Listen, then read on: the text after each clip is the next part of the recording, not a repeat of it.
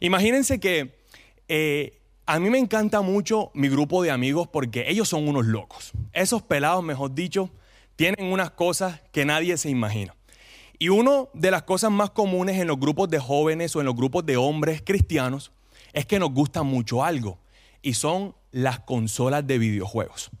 Son los juegos de video, que jugar fútbol, FIFA, Mario, todo este tipo de jueguitos chéveres, bacanos, tenis, baloncesto, se puede jugar también ahí. Pero mis amigos son la tapa. Lo que pasa es que ellos no son normales. Yo les quiero decir que a mí casi no me gustan estos juegos, yo casi no soy amante a esto, pero por mis amigos yo he aprendido a desarrollar una habilidad especial. Y esta habilidad especial es disfrutar verlos a ellos jugar. Porque mis amigos no son nada normales. Entonces ellos se revuelcan en el piso cuando van perdiendo, gritan, saltan, se echan para un lado, se echan para el otro, se levantan del puesto. Mejor dicho, eso es una locura cuando estos tipos están jugando. Y la verdad a mí me gusta mucho verlos, he disfrutado bastante con ellos. Una que otra vez he jugado con ellos ahí, pero no, no soy tan bueno, la verdad. Y es por eso que hoy he decidido invitar a estos amigos porque nos van a enseñar algo muy chévere en esta noche. ¿Listo? Entonces yo quiero que ellos vengan aquí. Vamos a recibirlos con un fuerte aplauso virtual. Escriba ahí sus muñequitos, de, los emojis esos de aplauso. Escriba, escriba, escriba. Vamos a ver quién tenemos por aquí. A ver. Ok, si tenemos al gran Jucho. ¿Qué más, papi? ¿Todo bien? Tenemos aquí a Loli. Excelente. Él se llama Cristian pero le decimos Holly de cariño, ¿listo? Porque es como el pequeño gusanito de Jacob. No, mentira. Entonces, hey chicos, el equipo de producción nos trajo un juego espectacular. El equipo de producción sabe que ustedes son unos pelados que les gustan los juegos, que les gusta... ¿Cuántas consolas de videojuegos has tenido? Creo que todas las que han salido. Todas las que han salido. Listo. Oli, como él vive apartado de la ciudad, de la zona periférica, entonces él le llegan tres años después. Pero bueno, él también, has tenido también consolas, ¿cierto? Claro que sí. Entonces, ellos van a jugar un jueguito bien emocionante y miren, las reglas son las siguientes, sencillito. El juego va a salir aquí en esta pantalla. Y el juego es de superar obstáculos. Listo, entonces prepárense. El que más supera obstáculos y menos se caiga por los obstáculos y llega a la meta es el ganador. Y como aquí en Manantial de Dios las cosas son firmes, les tenemos un super premio. Y el premio es un bono del corral para que lo rediman con papa, gaseosa, mejor dicho, con lo que quieran. ¿Listo? El ganador es el que se lleva este super bono. ¿Listo, iglesia? A ver, yo quiero que me digan usted dónde está la barra de Lucho. Escriba Lucho ahí en el chat a ver si usted le está dando a Lucho. Vamos, escríbalo. ¿No? Eh, que, ah, ok, apoyan a los solteros. Vamos a ver entonces acá la barra de los solteros. Aquí, Oli, escriban Oli, Cristian ahí. Eso, bueno, muy bien. Vamos a ver cómo nos va. Bueno, mi gente, entonces empezamos con el Oli. Oli, yo te voy a hacer una serie de preguntas mientras tú vas en el juego avanzando y tienes que responderlas. ¿Listo? Caer, intentar caerte menos veces y también tienes que llegar a la meta. ¿Listo? Bueno, aquí. Y arranco libero, se llama Holly Frantic. Eres una piña, ¿no? Ok, perfecto. Cuéntame, ¿cuántos años tienes? 21. Ah, ok. ¿Y tienes novia o estás soltero? Novia, novia. Ah, ok. ¿Y se van a casar pronto? Eh, de pronto. ¿Cuántos hijos van a tener? Eh, dos. ¿Dos hijos, varones o niñas? Lo que Dios quiera. Ah, ok, gloria a Dios. Dame por favor tu número de cédula completo. 1007-682-941. Eh, ok, ok, vale, tu dirección.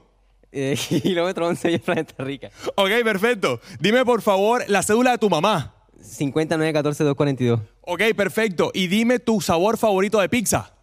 Eh, pepperoni. ok, perfecto. Olivero no se cayó ni una sola vez, ojo, no, superó todos los obstáculos y clasificó. ¿Listo? Entonces vamos a ver cómo queda con Lucho. Pásale porfa y controla a Luchito. Oli, vamos a ver qué es lo que pasa. Dale, déjalo ahí que siga. Ah, bueno, listo, listo. Perfecto. Muy bien, y ahora comenzamos con Luchito. Ya Oli no se equivocó, vamos a ver cómo lo hace Luchito, a ver si se cae o qué. Y vamos a iniciar con las preguntas. Papi, ¿tú qué, del 1 al 10, qué tan competitivo eres? 10. Y lo primero que quiero decir es que miren. Ya, Lucho, ya, nada más. Eh, dinos, por favor, ¿cómo se llama tu esposa? Eh, Katy. ¿Cuántos hijos van a tener? Dos, tres. ¿Están embarazados? No. Ah, ok, ok, eso no lo sabes. ¿Coca-Cola o Pepsi? Eh, Pepsi. ¿Te vas a pedir la hamburguesa con papa a la francesa o casquitos de cebolla? Eh, no, con aritos de cebolla, delicioso. Ok, perfecto. ¿Dirección de tu casa? Carrera 11A, número 62B72. Eh, teléfono celular. 321-697-6821. Cédula. ¡Ay! ¡Ay, no! ¡Ay, se cayó! Se cayó, se cayó y no respondió. No re- ahí volvió, ahí volvió, ahí volvió. Ok, ok, ok. Vamos a, vamos a ver. ¡No, Lucho! Ok, Luchito, dinos por favor la cédula de Katy. Eh, no me la sé. ok, ok, ok. Eh, Eso hay que cortarlo, por favor. equi- equipo, eh, equipo de crecimiento. escaladores. ¿Cuántos años tienes? 20 y 30. ¿A los cuántos años conociste al Señor? Clasificado, véalo. Ah, ok, ok, ok. Ok, ok. Mi gente, vamos a ver. Ok, Lucho. 39. Él quedó de 39. Lucho. Lucho clasificó, ojo, Lucho clasificó por pura gracia del Espíritu Santo. ¿Listo? Por perseverante. Por, vamos, a, vamos a ver, entonces, en este orden de ideas, con las reglas que pusimos, Oli respondió a todas las preguntas, no falló ninguna. Él se sabe la cédula de su mamá, Lucho no se sabe la cédula de su esposa. Katy, reconsidera la situación, por favor. Y además, Oli no se cayó ni una sola vez. Entonces, el ganador de este reto, Oli, venga y reciba su tarjeta del corral para que la redima. Eso, muy bien, excelente. Y por favor, la gente le da un aplausito ahí de lástima, Lucho. No, no mentira, mentira. Ok, muy bien, mi gente, excelente, súper. Bueno, familia, como vieron, este tema de los juegos es algo completamente fascinante. Me gusta, es chévere, porque, es, bacano, me gusta mucho, es chévere porque uno se disfruta, comparte, así como lo hicimos aquí un momentico. Y también es súper chévere porque obviamente hay jugadores mucho mejores que otros, así como Oli, y hay otros que no son tan buenos y que les cuesta un poquito más, así como Lucho. Pero saben, eh, yo creo que para los juegos no solamente se necesita talento, sino que también hay algo muy crucial para que estos juegos puedan llegar a la meta o para que alcances el premio, salves la princesa o superes los obstáculos. Y es la perseverancia.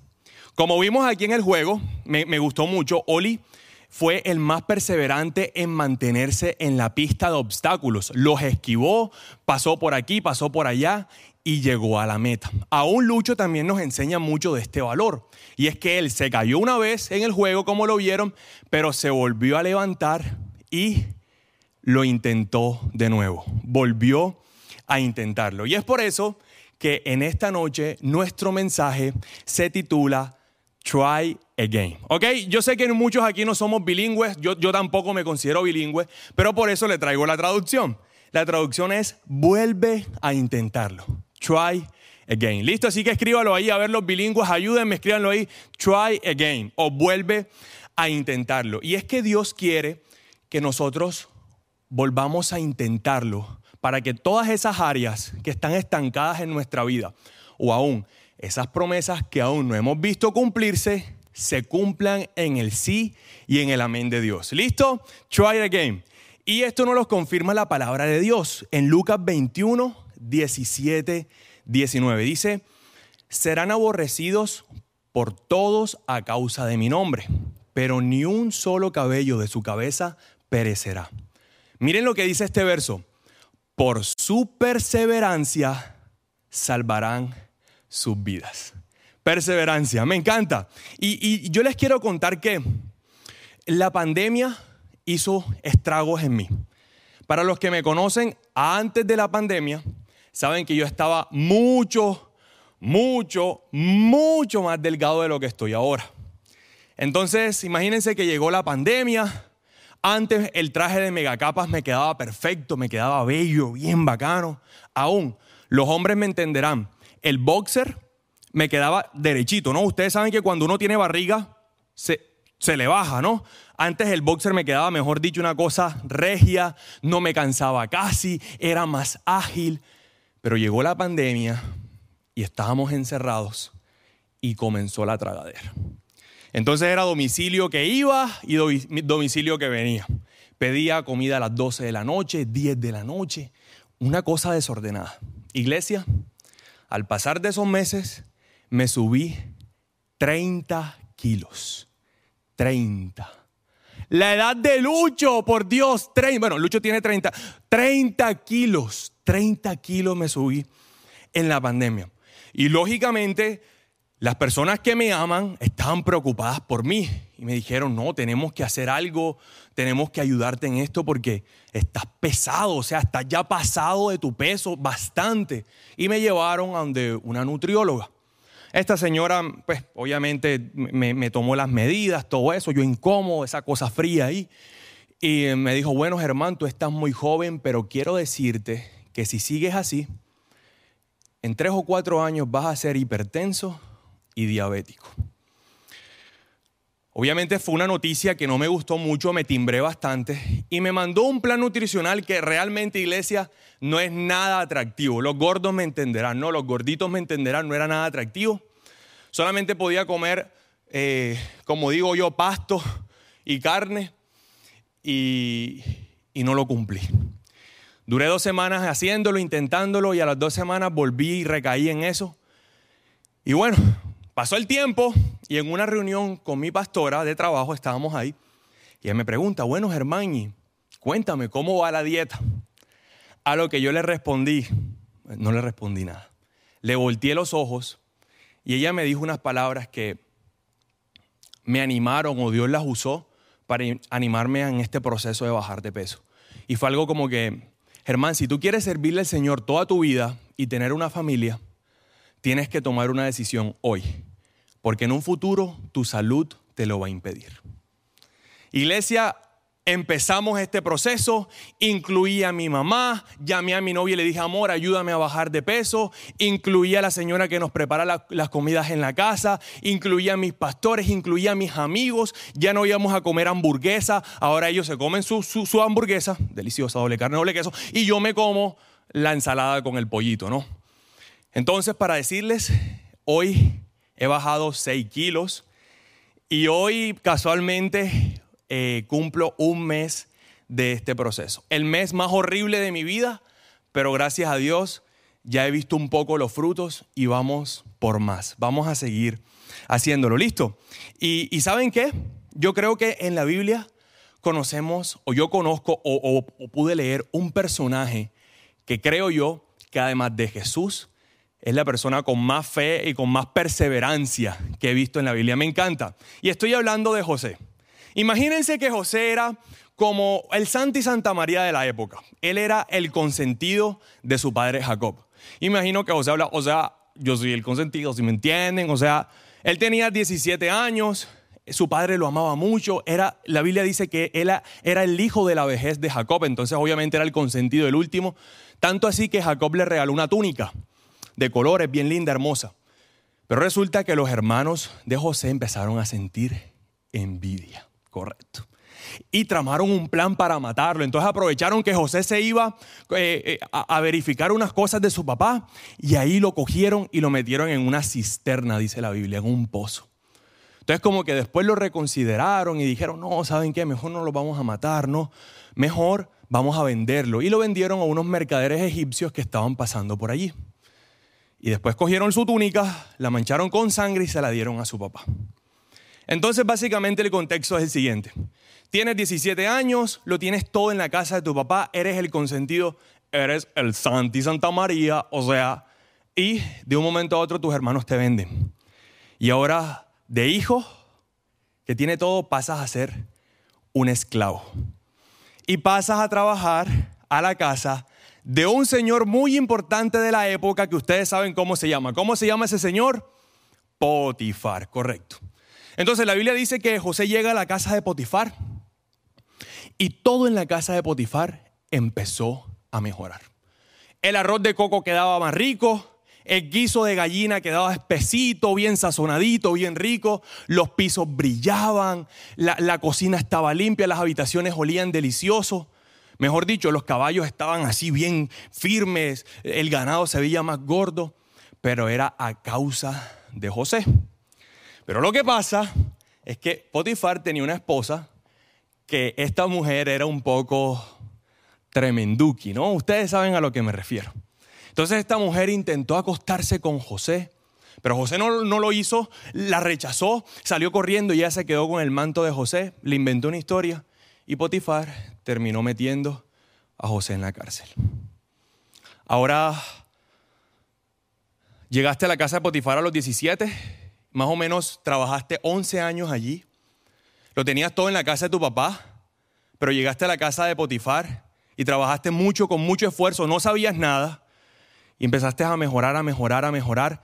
Y ya cuando te, suben el salario, cuando empiezas a ganar buen dinero, cuando te dan responsabilidades mucho mejores, cuando ya empiezas a sentir que tu vida está mejorando por tu perseverancia, la mujer de tu jefe se intenta acostar contigo y te meten a la cárcel. ¿Ah? Tremendo. Entonces mi pregunta es, ¿ustedes creen que José se quedó postrado ahí en la cárcel?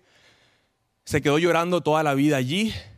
¿O él fue perseverante e hizo algo más? A ver, a ver, escríbeme ahí, cuéntenme qué hizo José para los que saben ya la historia y para los que no saben. Ok, ok, ok, perfecto, muy bien. Entonces, imagínense que José terminó de prisionero en una cárcel egipcia. Y dice la Biblia que al poco tiempo, los estudiosos dicen que más o menos fue entre 8 a 10 meses, que el administrador de esa cárcel egipcia nombró a José el nuevo administrador y lo puso a cargo de todos los prisioneros. ¿Ah? Ocho meses lo encierran y a los ocho meses ya eres el jefe de la cárcel. La cárcel que administraba José era tan buena que yo me imagino que muchos de los hombres cuando peleaban con sus esposas preferían irse a la cárcel y durar un añito, dos añitos allá con José que estar aguantándose a la esposa y a la suegra. No, no, mentira, eso no, eso no. perdóneme ahí. Amamos a las suegras un poco. Pero José tenía una cárcel espectacular por su perseverancia. El faraón llama a José porque unos amigos de José que conocía en la cárcel lo contactan con él para que le interprete un sueño. José llega donde el faraón y el faraón lo nombra el gobernador de todo Egipto. Entonces, eras el favorito de tu papá, tus hermanos te vendieron, lo tenías todo, llegaste como esclavo a la casa de un hombre amargado de saco y corbata llamado Potifar, la esposa de él se intenta acostar contigo, te termina metiendo en la cárcel injustamente y después terminas el gobernador de todo Egipto. La Biblia dice que ni una sola persona le hacía algo sin la aprobación de José. Entonces la pregunta es, iglesia, ¿vale la pena ser persistentes? ¿Vale la pena luchar por conquistar esas promesas de Dios a lo que dé lugar? ¿Vale la pena ir y dar la milla extra siguiendo este ejemplo tan hermoso de José? ¿Ah? ¿Ustedes qué me dicen? Entonces escriban ahí en el chat si todos están conmigo, vuelve a intentarlo, vamos, try it again, vuelve a intentarlo allí, escríbelo, yo lo quiero ver, ok, gracias por los que están escribiendo, anímate a escribir, muy bien. Entonces nos surge otra pregunta y es, ¿qué nos impide ser perseverantes y volverlo a intentar? Entonces, abróchate ahí tus cinturones, que son tres cositas que nos van a encantar y creo que son bien tóxicas para seguir intentándolo, volverlo a intentar. Y lo primero es el temor. Aquí dice que el temor eh, eh, eh, es un enemigo bastante fuerte porque tenemos miedo a repetir lo mismo, tenemos miedo a que sea peor la situación, tenemos miedo a quedar en ridículo, a equivocarnos otra vez, a fracasar. Tenemos miedo a ser rechazados. Y les quiero hacer una pregunta. ¿Qué harías en estos momentos si no tuvieras temor? ¿Qué harías? ¿Qué estuvieras haciendo en estos momentos? Aún, se las volteos. ¿Qué te está pidiendo Dios en estos momentos que hagas y que no has hecho porque tienes miedo? ¿Ah? ¿Qué es? ¿Restaurar ese matrimonio?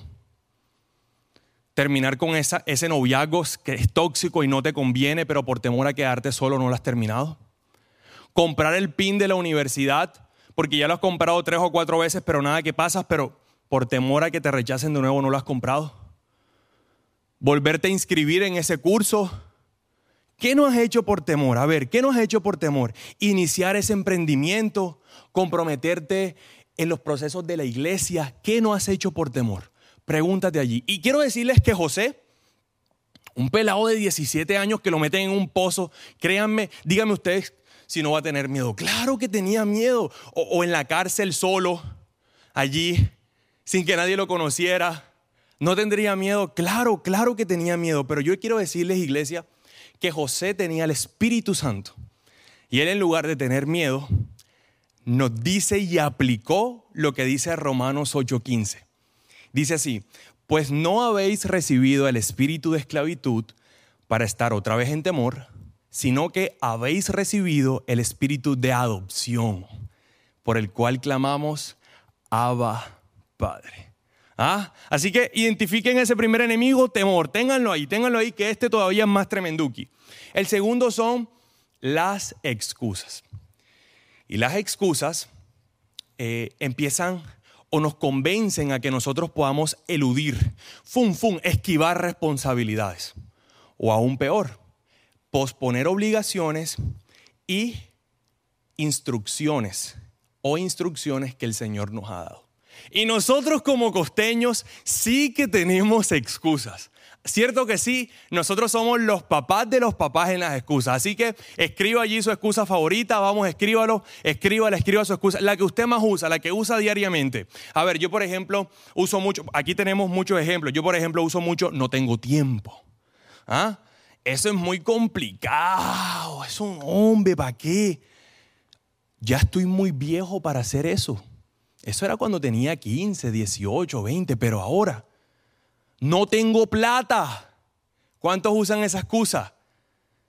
Esta me encanta. Eso, eso lo hago mañana, cuando esté más relajado. ¿Ah? O esta también me gusta y va para los jóvenes. Estoy muy joven para hacer eso. ¿Cuántos han usado esa excusa? Estoy muy joven. No, no, no, estoy muy joven. Eso es para los viejos. Yo estoy muy joven para hacer eso. Y es que yo creo que José también tuvo muchas excusas, ¿no? Muchas excusas en todo su trayecto de vida. Y, me encanta porque ¿quién con 17 años sin saber hacer nada se le mediría ser administrador de una casa de una persona importante? ¿Quién, por Dios, era un jovencito que debería estar pensando en jugar fútbol, bolita cristal? Ya eso no se juega ahora. Tablet, todo eso en lugar de estar de administrador de la casa de Potifar. O, o, por ejemplo, ¿quién pensaría que en una cárcel, en un hueco, las cárceles son feas? Iba a tener oportunidad para ser el, nuevo administrador de la cárcel y ser de influencia en ese lugar. Tremendo, ¿ah? Y es que José eliminó todas esas excusas y él declaró lo que dice la palabra de Dios. En Proverbios 13:4 dice, el alma del perezoso desea y nada alcanza, mas el alma de los diligentes será prosperada. ¿Listo? Excusas entonces identificadas. Y nuestro tercer enemigo que este sí es bien, bien tremenduki, y yo he luchado mucho con ese, sinceramente, es el creernos incapaces. Y sucede cuando, cuando, cuando nuestra mirada está en lo que somos o en lo que tenemos y en nuestras capacidades y no en lo que Dios ha dicho de nosotros. Eso sucede cuando, cuando tenemos la mirada en simplemente nuestras capacidades. Entonces es algo como que mi pastora me dice muchas veces, o, dice mucho esta frase que me gusta mucho, es como que, que tus sueños sean tan grandes que la única manera de que se cumplan sea con la intervención de Dios. Tremendo, ¿ah? Tremendísimo, tremendísimo. Y es cierto, si nuestra visión se limita solamente a lo que tenemos, entonces de pronto vamos a pasar toda la vida en una cárcel llorando o toda la vida metidos en una cisterna. ¿Ah? ¿Cierto que sí?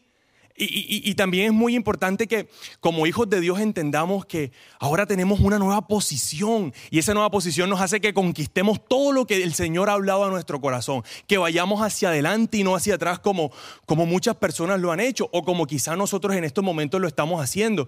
Y me encanta porque José no dijo cuando estaba ahí en la casa de Potifar o cuando lo vendieron, pues bueno, figuró, quédame aquí de esclavo, ¿no? Brillando los pisos y cocinando. O no dijo por allá en la cárcel, bueno, pues ajá, me voy a quedar aquí. O, muchos que son como hijos de papi y mami, que se viene un problema y no son perseverantes, dicen como, o sea, es que yo tengo que esperar que mi papito venga y me saque, porque, o sea, él es el del billete, él es el de los contactos, él es el, obviamente, el de las palancas. No, José dijo, ok, me vendieron como esclavo y estoy aquí, no sé hacer nada, pero el Señor me va a capacitar. José dijo, ok, estoy en la cárcel, pero esto no va a durar para siempre. Dios me va a dar las oportunidades, Dios va a usar mi perseverancia para que yo sea de influencia en este lugar y me voy a capacitar. Ok, ahora soy el gobernador de todo Egipto y no estudié en los Andes ni en Harvard, pero todo lo puedo en Cristo que me fortalece. Eso es lo que tenemos que hacer. Y me encanta, me encanta esto porque el Señor quiere, iglesia, que volvamos a intentarlo. Que sigamos intentándolo. Que perseveremos, que avancemos y que conquistemos todas esas promesas que Dios tiene para nosotros. Amén. Entonces ya para terminar, surge otra pregunta y es, ¿cómo ser perseverante y volverlo a intentar? ¿Cuál es la fórmula? ¿Cuál es el paso? ¿Cómo hacerlo? Y bueno, yo, creo que son cuatro cositas que me han ayudado mucho en este proceso de bajar de peso. Las he como aplicado. Y yo sé que si las aplicamos con obediencia, vamos a vencer. Y la primera es, escucha la voz de Dios en intimidad. Y es que solamente cuando escuchemos la voz de Dios a solas en nuestra casa, cuando estemos frente a frente con el Señor, cuando le abramos nuestro corazón a Él, él nos va a dar la instrucción de en qué cosas debemos perseverar y de en qué cosas no debemos perseverar. Es allí, Él es el que le dio las promesas a José. Él es el que le dio esos sueños a José.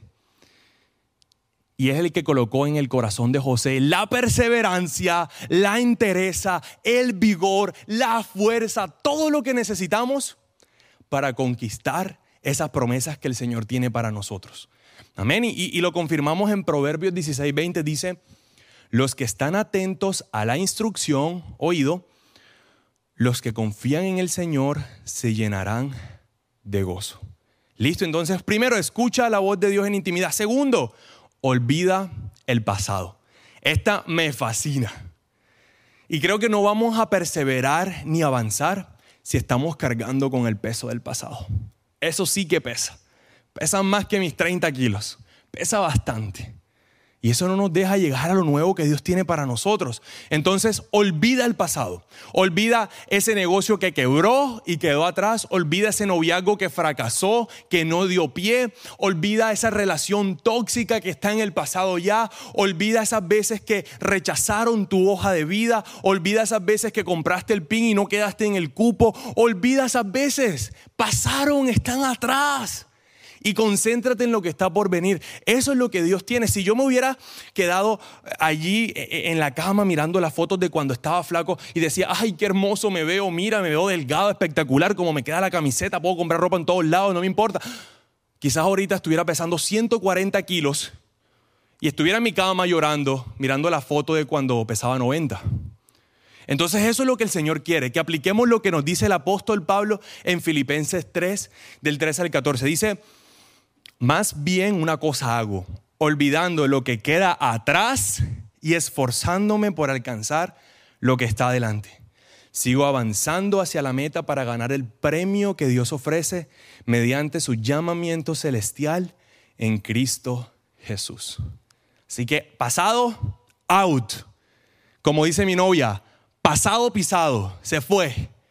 Y tercero, bueno, tercero son cuatro, tercero, que es una de las más importantes y es rodéate de personas que amen a Dios y te impulsen. Cuando yo comienzo mi proceso de bajar de peso, yo dije, no, esto va a ser como antes. Hago dieta tres, cuatro días, viene el fin de semana, voy a comer con los pelados, me como una hamburguesa, subo otra vez otros 5, 10 kilos más y no pasa nada. Pero esta vez fue diferente. Esta vez incluía a todas las personas a mi alrededor. Incluí a mis pastores, incluí a mi familia, incluí a mis amigos, incluí a todos, a todos. Hasta el portero de mi edificio sabe que estoy haciendo dieta. Entonces yo pido un domicilio y me dice, no, no, no, Ger, no, no, no, déjame esta pixita por aquí, no te la puedo subir porque estás haciendo dieta. ¿Cierto que sí? Entonces la pregunta es, ¿quién te está rodeando? ¿Te están rodeando personas que te están impulsando a cumplir esos propósitos y a ser perseverante en Dios? ¿O te están rodeando personas que son como anclas que te tienen allí inmóvil, tieso y no te dejan ir al siguiente nivel. ¿Quiénes te están rodeando. Y para terminar, iglesia, el número cuatro, y, y me encanta este paso, es repite el paso uno, dos y tres con perseverancia y verás la conquista. No es en vano todo lo que estamos hablando los domingos y los fines de semana aquí en la iglesia, moviéndonos en lo espiritual porque creemos como iglesia, creemos como el cuerpo de Cristo que estamos pasando por un tiempo de avivamiento. Septiembre y todos los breaks que sobran del año van a ser meses de avivamiento y de victoria, de conquista. Por eso debemos ser perseverantes. Por eso debemos estar firmes allí como estuvo José. Y los dejo con este verso que me encantó, Gálatas 6:9 dice, así que no nos cansemos de hacer el bien. A su debido tiempo cosecharemos numerosas bendiciones si no nos damos por vencidos. Amén. Entonces los invito a orar. Dios, gracias por este tiempo. Gracias porque creemos que en este mes de septiembre, Señor, y todo lo que falta del año, tú tienes meses de conquista para nuestra vida. Pero confesamos en el nombre de Jesús que la perseverancia es un valor que se debe cultivar para cosechar su fruto, Dios. Y por eso hoy confesamos el temor. Confesamos, Señor, todas las excusas que hemos puesto. Confesamos aún, Dios, el creernos incapaces. El colocar, Señor, nuestra mirada en nuestras capacidades y no en ti. Pero hoy te miramos a ti a los ojos, Señor. Te miramos y miramos ese sacrificio de la cruz. Y nos posicionamos como hijos de Dios como herederos, santos, justificados, redimidos. Nación santa, pueblo adquirido por ti, Dios. Y nos ponemos ese vestido y nos colocamos ese anillo que tú nos pones, Señor. Y hoy en el nombre de Jesús decidimos escuchar tu voz en intimidad, Dios. Decidimos ser diligentes para escucharte, para tener tiempo de intimidad contigo, Dios. Yo me comprometo, Señor, a buscarte de madrugada y preguntarte qué quieres hacer conmigo en este tiempo. ¿En qué quieres que yo sea perseverante, Dios? ¿En qué quieres que siga avanzando, Dios? En el nombre poderoso de Jesús. Pero hoy también decidimos olvidar el pasado y confesar eso que dice Filipenses, lo, lo, viejo quedó atrás, lo que, ya, lo que ya pasó está por allá lejos. Ahora nos concentramos en lo que tú tienes para nosotros nuevas puertas se abren, Señor. Hoy proclamamos que tú eres el dueño del oro y de la plata, que tú eres el que abres y cierras puertas, Dios, que tú eres el de las oportunidades, que tú pones y bajas reyes, Señor. Tú eres el dueño de todo, Señor. Tú eres soberano. Y hoy también, Señor, decidimos rodearnos de personas que nos impulsen y que te amen. Renunciamos a estar rodeados de personas anclas de personas pulpos, de personas sanguijuelas que lo único que hagan es absorbernos, echarnos hacia atrás. Y decidimos rodearnos de personas que te amen a ti, Señor. Renunciamos a ser llaneros solitarios y a creer que solos podemos. Pero también hoy renunciamos a estar mal rodeados. Y es por eso, Señor, que hoy queremos repetir estos pasos una y otra vez y decirte que tú eres el centro, Señor. Centro de todo sé Jesús. El centro de todo sé